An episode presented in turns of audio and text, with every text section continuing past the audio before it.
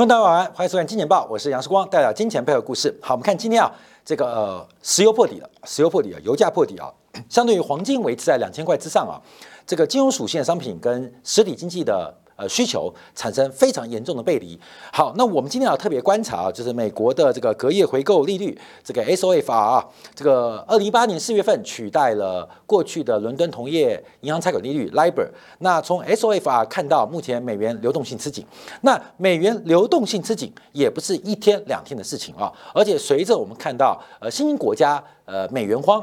可是美元在最近是做拉回的，所以金融属性的美元指数跟实体经济的美元差距非常非常大。我们看到目前美元的存款利率或贷款利率远超于目前短天期的国债收益率，也出现了一个背离的发展。所以金融属性跟实体经济的背离到底会有什么样变化？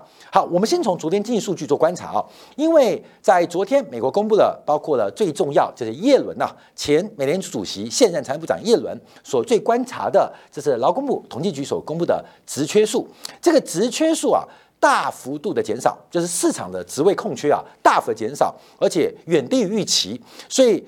昨天的美国国债收益率又出现了大跌啊，又出现大跌。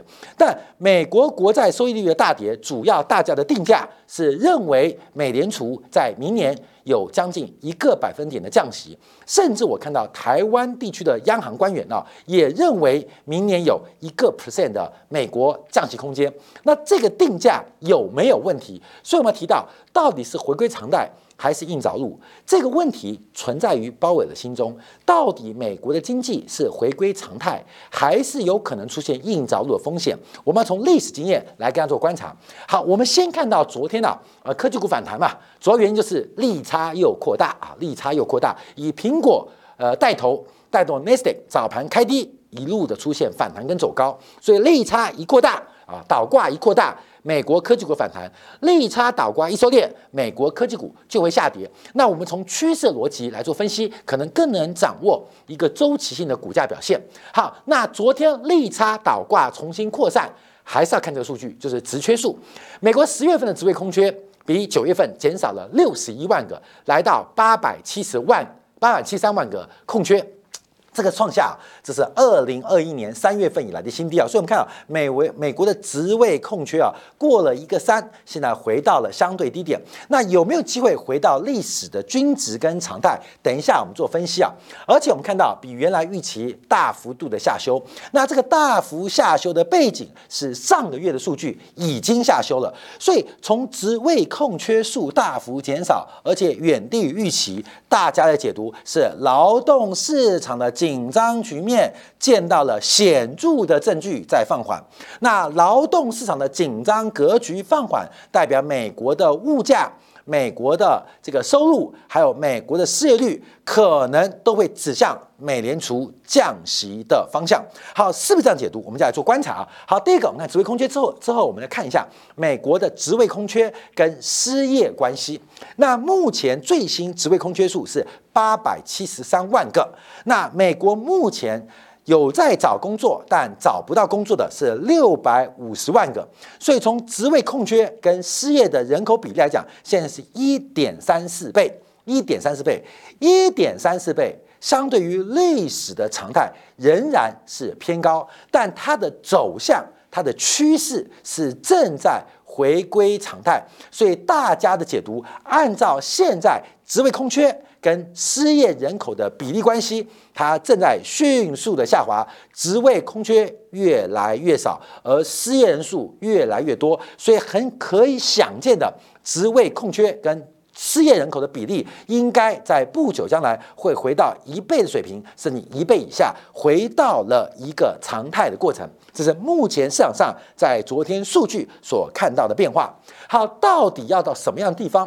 这个美国才有可能出现降息，我们再从这张图做观察，就从历史的走向来做掌握，到底职位空缺跟美国非农扣掉农业的总就业人口的关系，我们要看出一个常态的变化。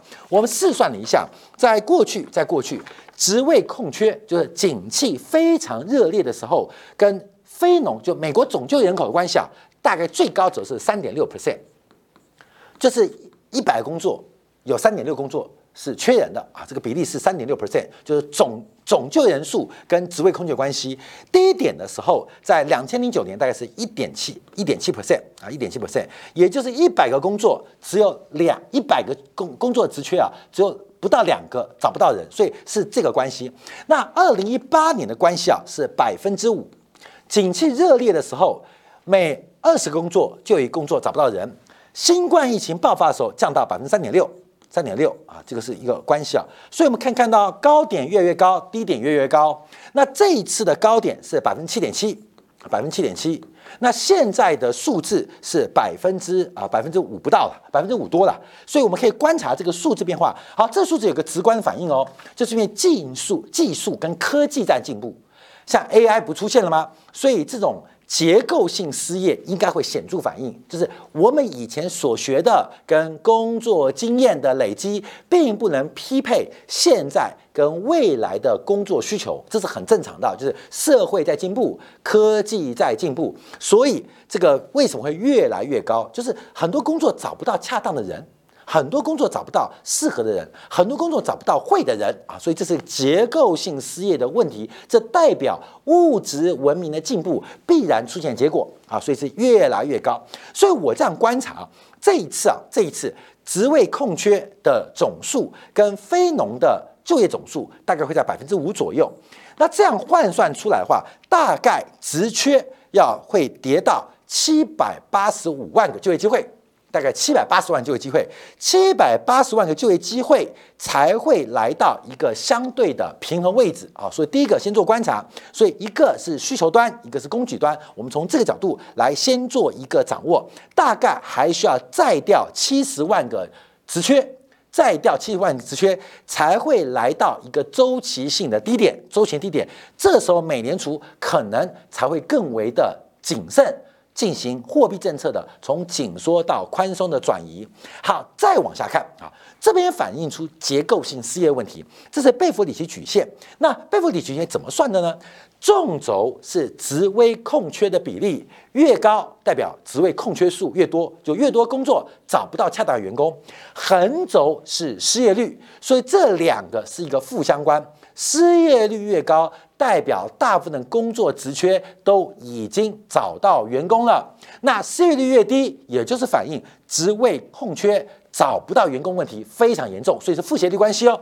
那从过去的历经验啊，这边有几张图，不管是深蓝色的，是二零二零年、二零零一年、二零零七年、二零零九年有不同的一个线性关系。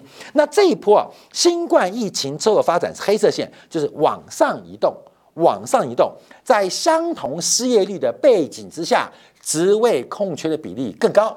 相同失业率的呃这个前提之下，空缺越高，这代表什么？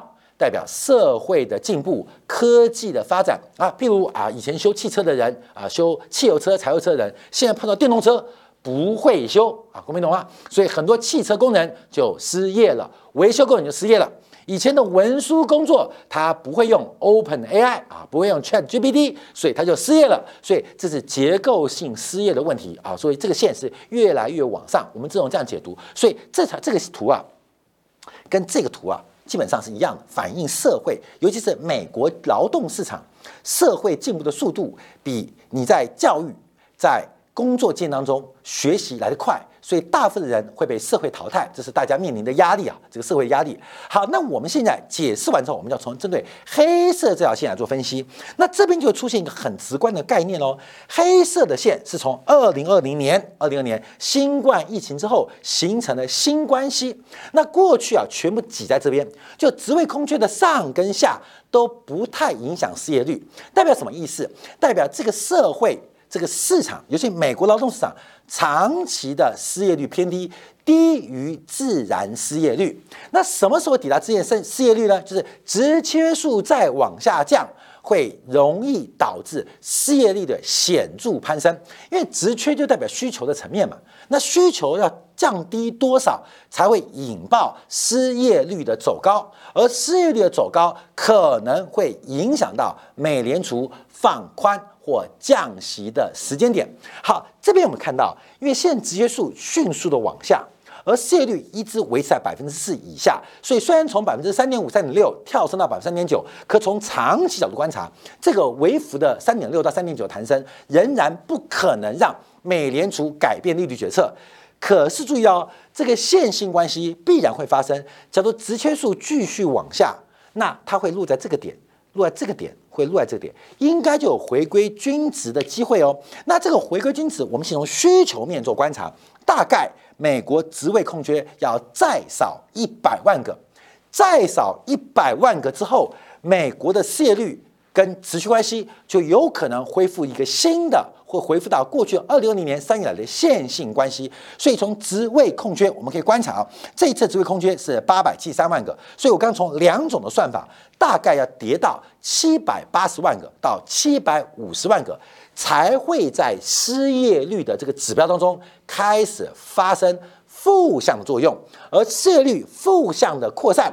可能才会影响到美联储升息的节奏，因为啊，美联储也不是一个机械工具啊。哦，失业率到百分之五就开始降息，失业率到百分之七猛力降息。通常美联储我会预先反应，所以我们在这边分析的就是美联储现在观察的，那有没有可能职位空缺数进一步再降一百万到一百五十万，使得失业率会出现一个显著的增长？而这个显著增长有个重要指标，因为美国的自然失业率应该在这边，应该在这边。我们现在可以算出来，在这边应该可以算在在这边，就这个点啊，自然失业率。所以，那假如职缺数少了一百五到一百三十万个，让美国的劳动市场回到一个新常态或均衡局面，美联储是不会降息的哦。美联储除非看到职缺下滑的速度会比一百三十万。一百万、一百三万、一百五十万，更多多很多，那可以确认一件事情：失业率会往这个方向发展。那美联储的紧缩跟降息的可能性才会变大。所以这边就有两个指标：一个是非农的新增就业机会，代表劳动市场的供给；一个是职缺，可以显著反映需求。这两个数字要同时作用哦。要同时作用哦，所以这个作用速度，包括我们看到这个周末会公布相关最新的这个十一月份的就业指标，我们叫做观察。所以美国的失业率注定要开始反弹，可是够不够？反弹的力道跟反弹的前景，哎，是到百分之四、百分之四点一，还是在未来半年会到百分之五、百分之五点五以上突破占失业率，代表美国劳动市场出现了真正的失业情况。自然失业率就代表结构性失业，不管景气再热，这些人都找不到工作。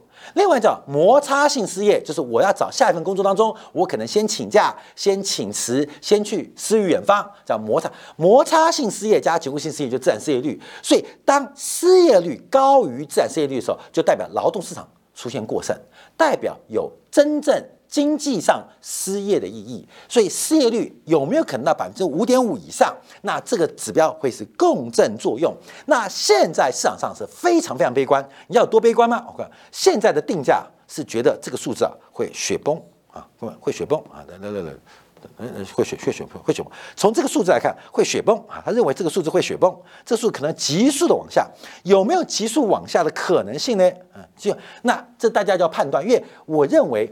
分母分子的关系啊，要急速往下的可能性有点低，那就会出现一个非常精彩的状况。等一下跟大家做说明啊。好，那我们再往下观察。嗯嗯嗯嗯，收得起来。嗯嗯，啊，来来来来，我们看一下。那这个东西啊，我们要从另外一个指标观察。第一个，美国的职缺数大减是因为什么原因？第一个，从裁员数观察，从裁员。砍掉人的位置，砍掉岗位，这裁员数叫砍掉岗位哦。其实并没有有效增加，并没有显著增加。目前美国的裁员数啊，一百六十万，相对于美国劳动人口一点六亿，大概是百分之一。我们假如学过人事管理的话，一个正常企业百分之二到百分之五的流动率是一个健康的流动率，因为公司都不走不好。公司总太多，成本太高，所以百分之二到百分之五的流动率对于企业的人事管理是一个很重要指标。不同产业有不同的指标。那我们看到美国目前的裁员数在美国总就业人口的百分之一，所以事实上这个裁员数啊，从历史的角度观察，并没有有效的呃增加，并没有看到企业大规模裁员哦，裁岗位。那自愿离职的降低，也就是很多劳工辞掉工作之后，发现未来风险有限，所以我们可以讲一句简单的结论啊。我今天看那个大 V 写的不错，叫做裁员但不裁岗，裁员但不裁工作岗位。所以美国的企业或许员工占流失，遇缺不补，但不会把这个缺额给裁掉。因为把缺额裁掉，未来肯定又补不回来哦。好，那这要讲出证据，什么证据？我们就要看一下昨天公布的 ISM 服务业的采购经理指数。美国 ISM 十一月份的服务业采购经理指数比十月份反弹哦，比十月反弹，那已经连续十一月扩张。那我们要特别观察它的细项在哪边？它的细项啊，我们就看就业，其他我们先不管，就就业。因为相对于制造业的就业劳动需求在放缓，从四十六点八。降到四五点八，掉了一个百分点。可是我们看十月份的服务业却从五十点二升到五十点七，增加了零点五个百分点。这不代表美国劳动市场在服务业需求显著走高，但可以验证目前从职缺数当观察，叫做裁员或者离职不补，但不会裁掉岗位。这不是一个经济显著。悲观的一个讯号，所以职缺的数据公布，让昨天美国国债利率又来踩前低，让美国股市又出现了科技股的反弹，虽然不过高，出现反弹，可是这种乐观预期可能会兴奋过度或差之有这个差之千里啊！我们再往下观察。从整个呃服务业的这个 i s m 服务业，因为服务业在美国大中啊，就业人口将近九成嘛。从 i s m 服务业的就业指数，再跟整个美联储的利率决策做观察，它是一个很重要的领先指标，因为它代表的是信心嘛。我们刚刚讲是讲就业环境嘛，就企业的对于劳动聘雇的信心是反弹的哦。所以从这个角度观察，从 i s m 的服务业。制造业的、服务业的、服务业的采购经理指数的劳动需求的信心出现反弹，美联储要降息的时间点可能还要再压后，还要再压后。好，那现在有两种对立，你知道吗？就市场上金融市场的估值越来越高，对赌美联储会降息，可实体经济像油价的破底，像中国股市的破底，需求面越来越差。可是美国的企业信心却没有受到太大打击，尤其在员工的批评当中，不太敢太大的动作。像世光在台湾经营媒体啊，看我们这种人早就不爽了。可是把他干掉，要找一个能取代他的，真的很难啊。像我对我们的运营啊，我们的这个金包银啊、金三寸非常不爽。可是你能把他干掉吗？你干掉，你确定可以找到更好的员工回来吗？恐怕很难。所以可能很消极，金三寸不干了。送你一程，但我不敢把这个运营工作给裁掉啊！因为什么？因为可能可能这个没有人运营啊，风险很大。所以我们看这个美国的信心在如此好，这边就碰到问题。这种背离的情况之下，让整个金融市场出现了第一声警报的拉响。我们在讲这个美国的回购协议市场利率狂飙或创新高的过程当中，我们要回顾一下泰德价差。这个泰德价差，越你叫泰迪熊嘛。说泰德泰德泰德价差，所以这个价差泰德指标，我们就是熊市指标。那泰德价差过去是透过三个月的 LIBOR 减去三个月美国的国库券，它有一点错位，因为 LIBOR 是全球的美元拆款利率指标，而三个月的国库券代表美国国内的无风险利率水平，而这个价差的扩大代表。交易对手的风险不断扩大，代表美元流动性紧张的状况开始越越烈，所以泰德指标很重要嘛。因为内部人消息，银行跟银行之间做拆款，为什么利率走高？因为我银行啊，我们讲贝莱德比我们更认识瑞银，瑞银比我们更了解摩根大通，所以为什么 LIBOR 跟三个月国库券的价差以前叫泰德指标？可现在没有 LIBOR 了。那没有 LIBOR，LIBOR 什么取代？SOFR。所以这样讲，SOFR 这个所谓的这个隔夜国债回购率指标，我们先看到回购协议市场，因为 SOFR 它是一个市场化的统计，由包括纽约美联储、包括纽约梅隆银行交割清算清算的标价过程当中进行采样。那现在先看到隔夜的回购市场目前已来到了百分之五点五四，百分之五点五四。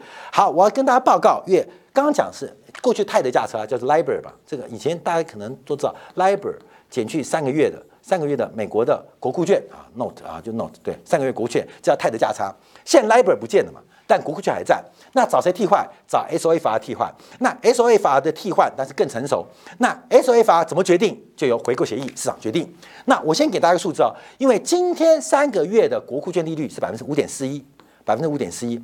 那最新市场的回购协议已经五点五四，五点五四，也就是在过去这一周，这两个价差由负转正。由负转正，也就是我们置换过去的泰德指标或泰德风险这个熊市的美元恐慌指数，已经在本周拉出第一次警报，这已经是两千零八年以来非常少见的状况。非常少见状况啊，已经出现了，有没有？已经出现了。所以第一个，我们先看五点五四跟五点四一。当然，S O F R 不是五点五四，S O F R 在这边是五点三九。那因为美联纽约美联储公布的数据是有担保的隔夜贷款利率啊，这个融资利率，所以它衡量的是金融市场的拆借风险。那这个也就是是替换 LIBOR 的哦。我再次强调，哎，这个数据来了，五点三九，就这个数字啊，percent。减去三个月国库券利率是五点四一 percent，现在是负的零点零二，这个数字是负值，代表美元没有流动性问题，也没有交易风险，交易对手风险。巴塞尔协议当中啊，第三号就是交易对手风险的定价跟估值啊，负的代表没有流动性问问题，代表没有交易对手问题。可是从刚刚提到的，从回购协议市场是 S O F R 的领先指标，观察。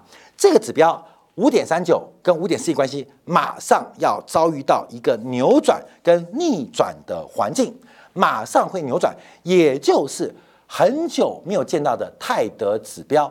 对于金融市场的警告，已经要逐步的开始响起啊，开始响起。我们再往下观察。因为啊，这个 S O F R 是二零一八年四月份正式启动的，所以它的历史并不悠久，所以现在很多相关对应的指标并没有出现。这一次会受到市场关注，是因为在第一次，第一次是二零一九年的九月，当时曾经出现美元流动性的钱荒，那个背景是美国结束 Q E 开始 Q T，另外是鲍威尔开始加息吧，所以加息后的一年。Q T 后的半年，美国出现钱荒，所以七八九月份，其实当时鲍威尔看的问题开始临时的降息三次啊，当时出现狂飙在这边啊，在这边啊，在这边啊，嗯嗯，不不，在这利率那边，利率等下看小图了，这小小图，对对，哎，小图啊，对小图在在在对不在这边啊？当时也到百分之五的水平啊，百分之五的水平。那我们现在观察，这个是交易量量先价行。量先价息，所以目前从美国纽美元的流动性恐慌，有相对于二零一九年第三季更甚而无不及。那这个呃呃使用量的剧增，其实跟 overnight RP 的大减有关，也就是流动性正在快速的被抽干。我们在上礼拜节目提到，看到没有？这个股票涨跟跌啊，要看筹码。这个筹码在散户手上。再大的利多不会涨，筹码在主力手上，再大利空不会跌，这个很直观。Overnight RP 代表货币市场，而银行准备金代表华尔街。在这一波美国股市大涨，有个背景就是散户的钱变少了。散户钱为什么变少？因为散户把钱换成资产买股票呢？你把钱拿去买股票，你的钱就变少了。可是为什么银行准备金走高？我们从另外一种解读，就是华尔街的钱变多。那为什么华尔街钱变多？因为他把股票卖掉了嘛。所以这一波从十一月初开始的反弹，出现一个非常重要的流动性的预警告。这一波是主力，我们叫华尔街，华尔街把股票换成钱，钱变多了。那股票在哪边？看我们哪批钱变成股票。这一波的行情很特别，所以我们看到从钱荒的发生，从回购协议利率的大幅飙升，目前鲍威尔不讲话，这是一个非常非常恐怖的一个剧本跟结局哦。我们看到美元流动性的吃紧，从前面的对于劳动市场市场上的情感跟乐观的解读，跟现在美联储跟华尔街所做的动作，不是嘴巴讲的，是做的动作。这一场的坑杀韭菜，从十月份以来反弹，这个逃命逃到高点，可能会是一个非常恐怖的结局。从黄金的涨幅满足到原油今天的破底，都再在显示一场市场的海啸正在酝酿，等待发生。好，我们休息片刻，回来讲另外一个话题啊。为什么？因为印度股市狂飙，印度打败中国。印度何德能打败中国？那背后有哪些意义？另外，德国股市在昨天创下历史新高，而德国股市创下历史新高，要跟另外一个新闻做对比，就是今天全球最大伺服器的老板、代工厂商的老板叫做广达，广达的副董梁次正豪值十三亿买下了台北市的豪宅。没有？德国股市创高，跟广达的副董买豪宅什么关系？休息片刻，回来跟你讲 AI 的鬼故事。